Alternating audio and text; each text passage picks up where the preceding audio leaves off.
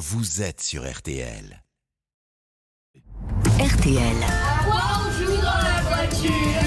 Laurent Marsic. Les bons conseils de Laurent pour passer le temps dans les bouchons, pour occuper les plus petits qui s'impatientent. Et ce matin, place au tribunal des bêtises.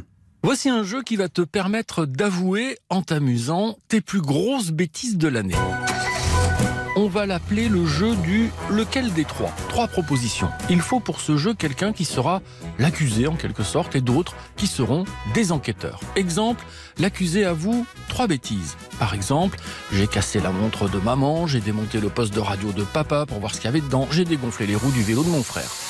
Les autres joueurs doivent tout simplement tenter de trouver laquelle de ces trois propositions est un mensonge. En te demandant des précisions, des dates, des lieux par exemple.